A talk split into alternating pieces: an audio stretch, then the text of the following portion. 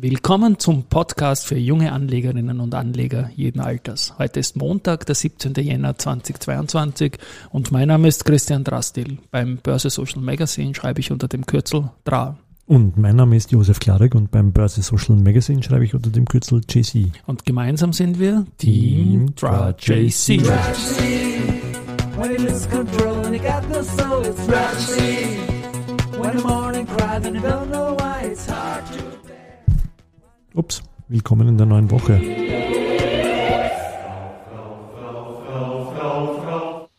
Das war ja nahtlos. Fast nahtlos, aber unglaublich schlecht überblendet habe ich es. Aber wir haben ein All-Time-High im ATXDR aktuell bei 8168 Punkten. Und das bedeutet auch, dass der ATX, der ohne Dividenden, heute aktuell virtuell über 4000 Punkte steht. Okay. Ist er, ist er rübergegangen schon am Vormittag. Und das ist das erste Mal seit Juni 2008 der Fall, dass der ATX über 2000 Punkten steht. Damals, glaube ich, gab es eine eilige Pressekonferenz ein, einberufen vom ja, Finanzminister, der schnell, schnell und da kann ich mich erinnern, bin ich sogar zur Wiener Börse gefahren. Ja, ja, ja das war ja, ganz dunkel. Stichwort Finanzminister, wir haben viel zu viele Finanzminister in der letzten Zeit gehabt. Also wir haben in der Vorwoche ja die, den kleinen Konflikt gehabt mit Norbert, Norbert Blümel versus äh, Gernot Blümel. Gernot Blüm. Haben wir dann in der nächsten Zeile aufgelöst. Aber die Arbeiterkammer hat auch so ein, so ein Problem gehabt, weil sie haben natürlich den zu erwartenden Neidreflex auf die, auf die Kästankündigung von Magnus Brunner folgendermaßen gebracht.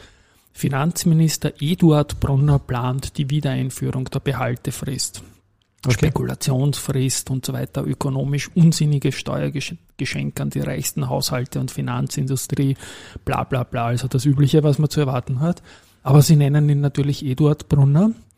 Und vielleicht ist eine kleine Reminiszenz an den Eduard Berger von der, von der Wiener Privatbank, dass der so stark schon ist, irgendwie Berger Brunner. Und vielleicht ist deswegen passiert. Oder der Zehetner war da. Eduard Zehetner wäre auch auf jeden Fall der Magnus Eduard Brunner. Aber ich, ich kenne jetzt noch vorm Blümel, wer war da? Der, der vorm Blümel? Ja. Löger?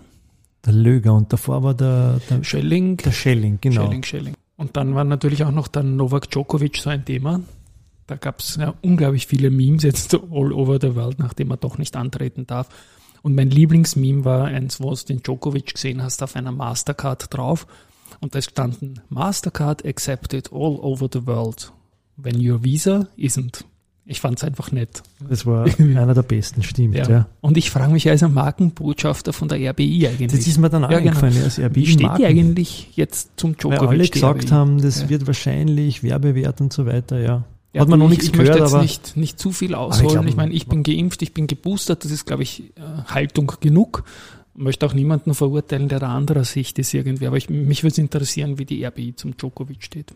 Die Frage, ob man da Gras drüber wachsen lassen kann, weil die nächsten Turniere kommen und die werden wahrscheinlich auch mit Impfstatus möglich sein, nur zu spielen. Oder? Er selber hat gesagt, er denkt jetzt mal nach, ja. was er machen wird und in der Zwischenzeit hat der Kollege Nadal die Chance, den 21. Grand Slam Sieg zu holen. Gut. Es ist noch was gekommen zur Immofinanz. Da war ja die Angebotslegung von der S-Immo noch im alten Jahr. Die CPI hat gesagt, sie selbst äh, bieten auch zu 21,2, die ist immer zu 23 Euro.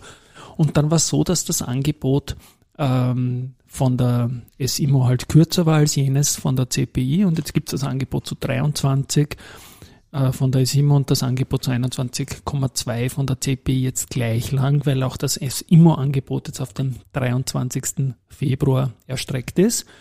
Aber es wird keine Nachfrist geben bei der SIMO. Sehr wohl aber muss eine Nachfrist geben von drei Monaten bei der CPI. Das heißt, du drei kannst. Monate? Drei Monate, ja. Das heißt, SIMO hat gesagt, die haben das freiwillig gemacht. Sie haben keine Nachfrist. Das heißt, du kannst bis 23. Februar die 23 annehmen. Die Aktie steht jetzt knapp darunter bei 22,8.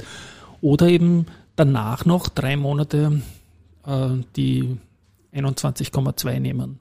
Mhm. Es ist auf jeden Fall die Sache jetzt gar nicht so spannend, weil die, die Sachen sind jetzt eigentlich, stehen so im Markt drinnen. Mal sehen, wie es da weitergeht. Aber einen Floor nach unten gibt es damit auf jeden Fall auch mit den 21,2, die noch lange halten. Mhm. Ja. Am Freitag haben wir ja noch eine neue Wertung geoutet gehabt.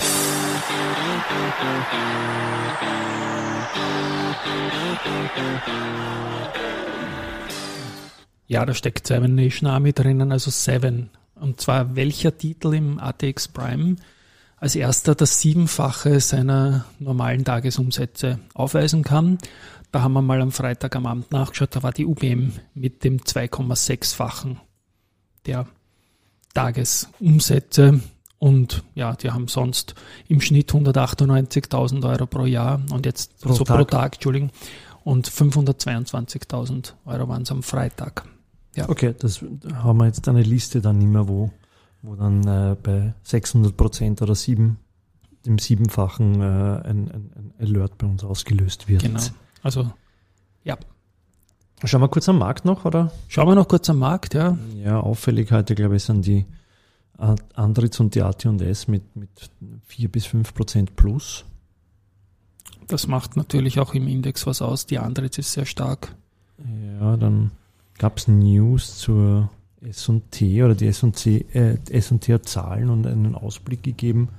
Und zwar, dass sie ein zweistelliger, zweistelliges organisches Wachstum äh, mit einer EBIT-Marge von 10% auf 1,5 Milliarden Euro für 2022 erwarten. Und das Schöne, was sie sagen, ist, dass die Chip-Krise immer mehr in den Griff, äh, dass sie den immer mehr in, in den Griff bekommen.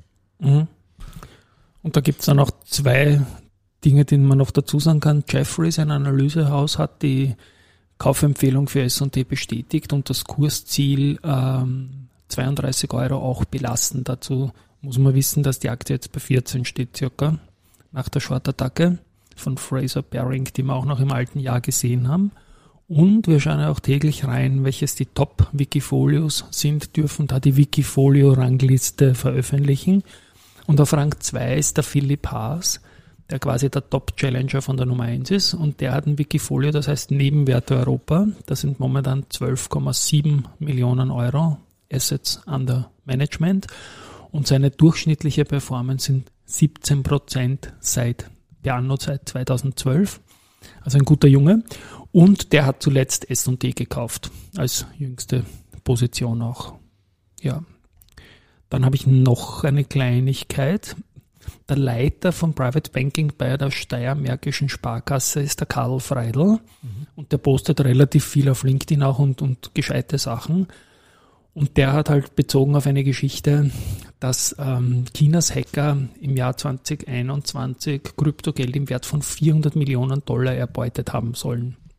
Und da sagt er jetzt dann, okay, bekommt man jetzt vielleicht eine Idee dafür, warum die Banken Unsummen für IT-Sicherheit ausgeben und warum die sichere Verwahrung von Geld und Wertpapieren den Kunden halt auch etwas kosten muss, Mhm. irgendwie. Ja.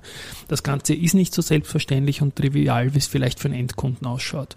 Und man muss sagen, im, im typischen Wertpapierbereich hat es diese Kundengelder werden massiv geklaut, Aktionen nicht gegeben. Also mir ist zumindest nichts bewusst. stimmt. Gar nichts. Ist mir auch nichts Ja. bewusst, ja.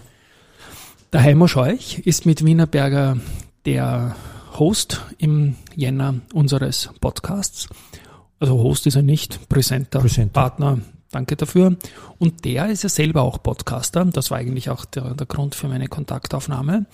Und der hat jetzt im zehnten Podcast den ersten auf Deutsch gemacht und hat noch dazu was extrem Leibendes getan. Er hat nämlich einen Vorstandskollegen aus dem ATX Prime zum Talk eingeladen.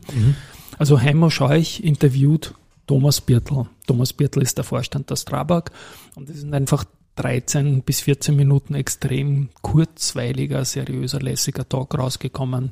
Werden wir in den Shownotes verlinken. Ja. Ja, und abschließend, ich bin auch für einen Podcast interviewt geworden, und zwar so Kommunikations-, Do's und Don'ts und so weiter, werde ich dann sagen, wenn es veröffentlicht ist. Und da wurden mir dann unter anderem Fragen gestellt, ob ich da so ein, zwei Dinge habe, die ich überhaupt nicht mag in der Kommunikation. Und das habe ich natürlich sagen müssen, Zoom-Unterhaltungen. Das ist etwas, wenn jemand, den man nicht kennt, mit dir Kontakt aufnimmt und dann sagt, können wir uns per Zoom unterhalten? Na, können wir ganz sicher nicht. Ich meine, wir können vielleicht telefonieren, aber ich muss sicher nicht sehen dabei. Und das Zweite ist, was ich auch gar nicht mag, ist es auf unseren Job bezogen, halt einfach in der, geht aber stark in die Kommunikation und das nimmt überhand, dass täglich fünf, sechs Leute uns irgendwelche Interviews mit irgendwelchen Leuten vorschlagen, die wir unbedingt bringen müssen, weil das für unsere Leser ach so interessant sei. Ja, ja. das ist auch eine Unart, die sagen, wenn ich wen interviewen will, dann frage ich mich selber vor und brauche jetzt nicht den Tipp kriegen, dass dann wer anderer vielleicht hintenrum mitverdient, weil er jemanden gefunden hat, der seinen Kunden interviewt. Aber das Witzige ist, äh, mein Spam-Filter hat zuletzt da an, zweimal sogar angeschlagen bei diesen Anfragen. Offensichtlich sind die schon verdächtig. Die sind offenbar, ja, aber es sind immer Real-Personen dahinter und ich schaue mir das immer auch an, ob es da jemanden gibt, der mich vielleicht tatsächlich interessiert, war in der Vergangenheit bis jetzt noch nicht so. In diesem Sinne würde ich sagen, wir sind fast abspannreif, oder? Eigentlich schon, ja. Na dann sagen Schönen wir. Tag noch. Ciao. ciao.